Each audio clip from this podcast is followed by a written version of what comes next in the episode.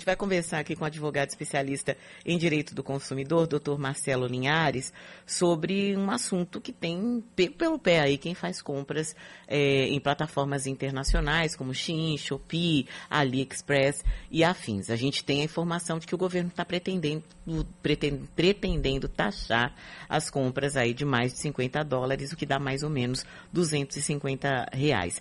Tem algumas pessoas que dizem que já estão sendo taxadas. Vamos tentar entender um pouco melhor esse assunto com o doutor Marcelo. Bom dia, doutor, seja bem-vindo. Bom dia, Silvana. É um prazer estar aqui com vocês. Bom dia, doutor. A gente ouviu hoje de um profissional do governo federal chamando, dizendo que o que há hoje é uma sonegação de impostos e chamando até de pirataria digital esse tipo de compra que acaba não pagando impostos. A gente pode caracterizar dessa forma? Ainda não não só como pirataria digital, como também estão sendo chamados de contrabandos digitais. Né? O, o que ocorre é que, desde 1999, todas as compras internacionais são taxadas pelo governo, sendo que essa taxação é no percentual de 60% sobre o valor da compra e para compras entre pessoas físicas até 50 dólares existe a isenção desse imposto. Pessoa jurídica, a partir de qualquer valor, esse imposto é aplicado. Entretanto, o volume de mercadorias que chegam no Brasil é muito grande, é muito maior do que a capacidade de fiscalização da alfândega. Então, para nós termos noção, em Curitiba, que é o maior polo de recebimento dessas mercadorias, são entregues 500 mil mercadorias por dia. E aí essa taxação é feita por amostragem. Por outro lado, as empresas, é, é, os grandes cases né, chineses, passaram a fazer remessa de produtos através de remessa internacional, o qual não incide qualquer imposto, seja para quem vende, seja para quem compra. Por que não? Que, que instrumento é esse chamado de remessa internacional e em que ele difere do envio normal de um produto de fora do país para dentro? A, a, remessa postal internacional, ela difere no ponto da simplicidade, da natureza do envio da mercadoria. E por conta dessa natureza de remessa postal internacional, já existe essa, esse regramento de não taxação desse tipo de postagem. Independente do valor do bem que está sendo enviado, doutor? Independente do valor do bem, sendo que a remessa postal internacional ela tem um limite de valor para que seja caracterizado como remessa postal internacional. Que, que limite é esse? Esse limite hoje é de 500 dólares. O que dá o quê? 2.500? Algo em torno de pouco mais né? de 2.500 reais. É, o, o, que, na verdade, se você pensar nesse, no tipo de compra que é feita é, nesse, nessas plataformas, esse é um limite né, interessante. Na grande maioria dos sites é exatamente o que acontece. Os, as, os valores que são negociados são muito menores. Agora, o país perde muito? Há uma discussão entre o país perder muito em relação à ausência de captação desse imposto, que hoje é estimado na faixa de 7 a 8 bilhões de reais, segundo o, o, nosso ministro da Economia, é o que ele pretende arrecadar em implementando essa, essa taxação. E, por outro lado, a, a, a dicotomia em relação de que, se esse imposto for aplicado, vai diminuir a circulação de mercadoria, consequentemente de dinheiro no mercado. E vai gerar mais emprego para as indústrias brasileiras?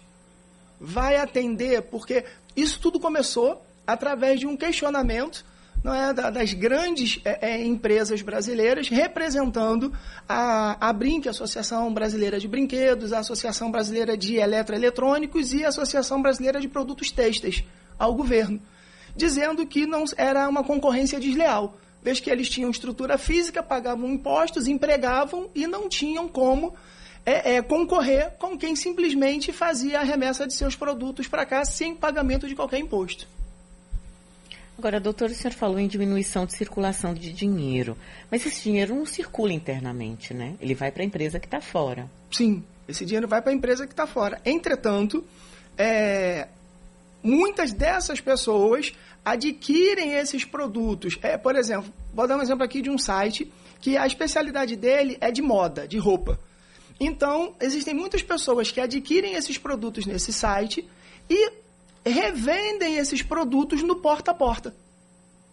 Então, eles conseguem, é claro, comprar por um valor menorzinho e agregar um valor a mais de lucro e fazer com que esse valor da compra deles seja revertido numa atividade remunerada.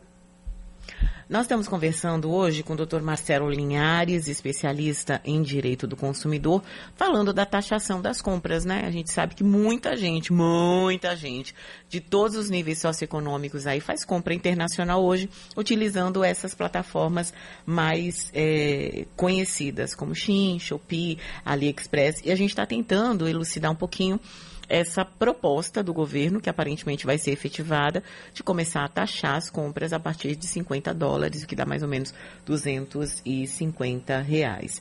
É, o senhor falou, doutor, que uh, hoje, nesse momento, a taxação das, da, do negócio entre pessoa jurídica e pessoa física. Pessoa física e pessoa física não tem taxação para entrada no país, é isso? Até 50 dólares. Até a partir 50 de 50 dólares. dólares também é taxado. E essas empresas, se elas não utilizarem a remessa internacional, é, elas estão entrando na ilegalidade, na, se elas mandarem por, uma, por um outro tipo de remessa, que não seja esse tipo de remessa especial, internacional? Não, a bem da verdade, elas teriam a remessa postal internacional e a, a remessa como produto de compra e venda, que é o que ocorre com os demais. Então, dentro de um ou de outro nicho, em princípio, pelo regramento atual, elas não estão cometendo a irregularidade. Uhum. Houve algum aumento de fiscalização na, na alfândega? Por que a pergunta? Porque eu não sei se pelo motivo de ter vindo à tona esse assunto. Mas a gente percebe, inclusive nas redes sociais, muita gente falando: ah, é, fui taxado, comprei na Shopee, fui taxado, comprei na Shein e fui taxado. E até é interessante, pessoas fazendo a seguinte analogia: poxa, eu comprei. É, várias roupas e mais um eletrônico que deu mais de dois mil e eu não fui taxado. Mas comprei duas blusinhas né, e fui taxado. E por que, que isso acontece? Isso acontece porque, como nós falamos no início, é, a Receita Federal não tem contingente suficiente para fiscalizar todas as mercadorias que chegam no país. Né? Conforme eu falei, são 500 mil produtos só em Curitiba diariamente. E aí essa, essa fiscalização é feita por amostragem. Nem sempre o produto que você comprou, que custou até um, um, valor maior do que o permitido para isenção do imposto, ele é taxado por conta disso. Porque ele acaba passando num volume muito maior de produto do que o contingente que pode fazer a fiscalização dele. Tem um ouvinte aqui, o Ismael, fazendo questionamento com relação a itens ligados à saúde. Se também há incidência de imposto. Sim, itens ligados à saúde, existe uma relação de itens que, primeiro, precisam ser autorizados pelo Ministério da Saúde, porque não é todo item ligado à saúde que a gente pode é, importar. Tem alguns itens que ainda não são autorizados aqui no Brasil e não sendo autorizados, mesmo fazendo uma importação legal, quando chega aqui, eles não são permitidos o ingresso deles no país. E é, os que estão nessa lista alguns deles, e também a depender de quem esteja adquirindo esse produto, eles recebem inclusive benefício fiscal. Agora, doutor, como é que isso acontece em outros países, assim, que, que estejam nesse momento, num momento de desenvolvimento, digamos assim, similar ao, país, ao Brasil? É, nós temos uma situação em que, com a pandemia, esse movimento de remessa postal aumentou sobremaneira em todos os lugares, né? Em todos os países. E é, cada país tem um, um regramento para esse tipo de remessa e, e pagamento de imposto. Hoje, a gente pode dizer que na América do Sul, a grande maioria dos países adotam o mesmo regramento que é adotado pelo Brasil. Então, se for remessa postal internacional, não há o taxamento. Se for remessa de produto via importação normal, a partir de 50 dólares para pessoa física, pessoa física ao taxamento, menos que isso não, e pessoa jurídica para pessoa jurídica sempre vai ter o taxamento. Então, se essa, se essa norma passar a vigorar, a gente vai ter aí a criação de novos caminhos, digamos assim, né, para obtenção. Por que, que eu estou dizendo isso, doutor é, Marcelo? Porque eu me lembrei que há muito tempo as pessoas iam para São Paulo comprar roupa para vender. Eventualmente, né, as pessoas ainda vão ao Brás, ao Bom Retiro. Durante um tempo também se ia ao Paraguai. Né? Ontem, inclusive, teve um profissional aqui é, comentando que existem alguns produtos que ainda são viáveis, né? Um, um profissional de viagem que estava falando. É, e talvez a gente volte a ter algo parecido, né? Compras que sejam enviadas para países vizinhos e que existam pessoas que vão até lá para buscar, para não ter uma taxação, pensando nesses é, profissionais que revendem, que compram num volume muito maior, né? Sim, a depender de qual for a taxação que o governo efetivamente vier fixar, porque é bom frisar que nós temos um projeto de lei, não é? o 2339 de 2022, que ainda é projeto. Ainda não existe alíquota fixada, ainda não existe prazo para início dessa taxação. Isso tudo ainda está em análise. E em sendo aprovado, não tenha dúvida de que vai ser procurado é, é meios alternativos de minimizar esse impacto. Até porque o projeto de lei impõe que essa taxação seja ao vendedor. Então, ao postar a mercadoria, o vendedor terá que recolher o imposto. Só que a gente já imagina que, como na maioria das vezes, esse valor vai ser repassado ao consumidor. Para os brasileiros, né? Talvez a compra, você veja lá o valor e quando você coloque que é Brasil, a entrega é aqui, a gente tem um custo a mais. Né? Exatamente. Né? Quero agradecer aqui doutor Marcelo Linhares, advogado especialista em direito do consumidor.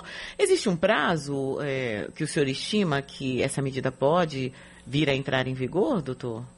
Eu acredito que deve ser votada ainda esse ano. Eu ainda não sinto Então, minha gente, a hora é essa, viu?